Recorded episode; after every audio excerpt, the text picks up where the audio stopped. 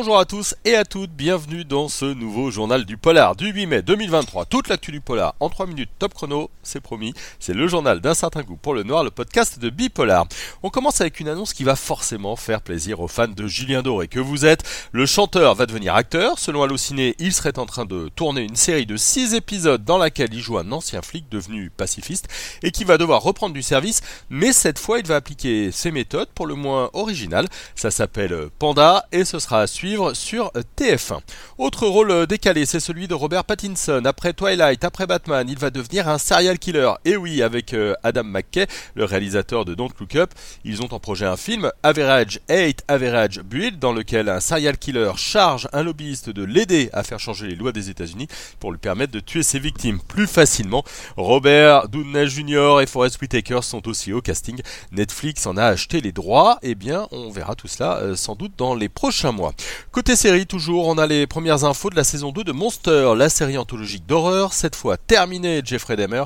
Place à Lil et Eric Menendez, deux frères condamnés en 96 pour les meurtres de leurs parents, 7 ans plus tôt. L'affaire avait fait grand bruit à l'époque parce qu'on ne sait pas aujourd'hui encore s'ils ont tué leurs parents parce qu'ils avaient subi des violences ou par vénalité. Après le meurtre, ils ont passé quelques mois à dilapider euh, leur fortune. Rendez-vous donc sur Netflix en 2024.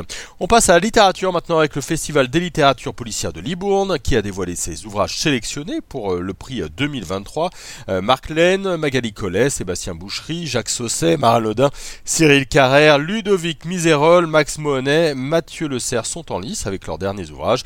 Le sera désigné le samedi 3 juin 2023 à l'ouverture du festival. Ils succéderont euh, à Sonia Deslong qui avait eu le prix l'année dernière. Et puis Franck Tillier part en tournée. Son nouveau roman La Faille est en librairie depuis quelques jours. Il a annoncé ses dates de dédicace. Il va notamment passer à Paris, à Limoges, à Reims, à Roubaix ou bien encore à Dunkerque tout est en ligne sur bipolar.fr.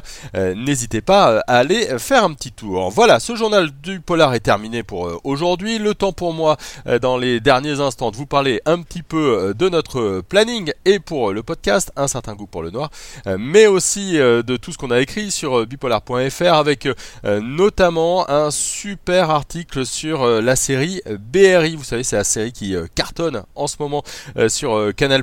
Et puis on vous parle aussi de Kill Book Soon euh, donc euh, le réalisateur sud-coréen avec euh, cette série qui évidemment rappelle Tarantino. On vous donne notre avis. Et puis côté podcast, ne manquez pas notre épisode avec L'homme invisible, The Invisible Man, évidemment la version 2020, la version vraiment qui fait très très peur avec Elisabeth Moss. On en parle donc dans notre podcast en ligne. Merci à tous et à toutes de nous avoir suivis. On se retrouve très vite sur bipolar.fr, le podcast Un certain goût pour le noir et tous nos réseaux sociaux bien sûr, hein, vous le savez Facebook, TikTok, Instagram, Twitter et LinkedIn. Bonne journée à tout le monde.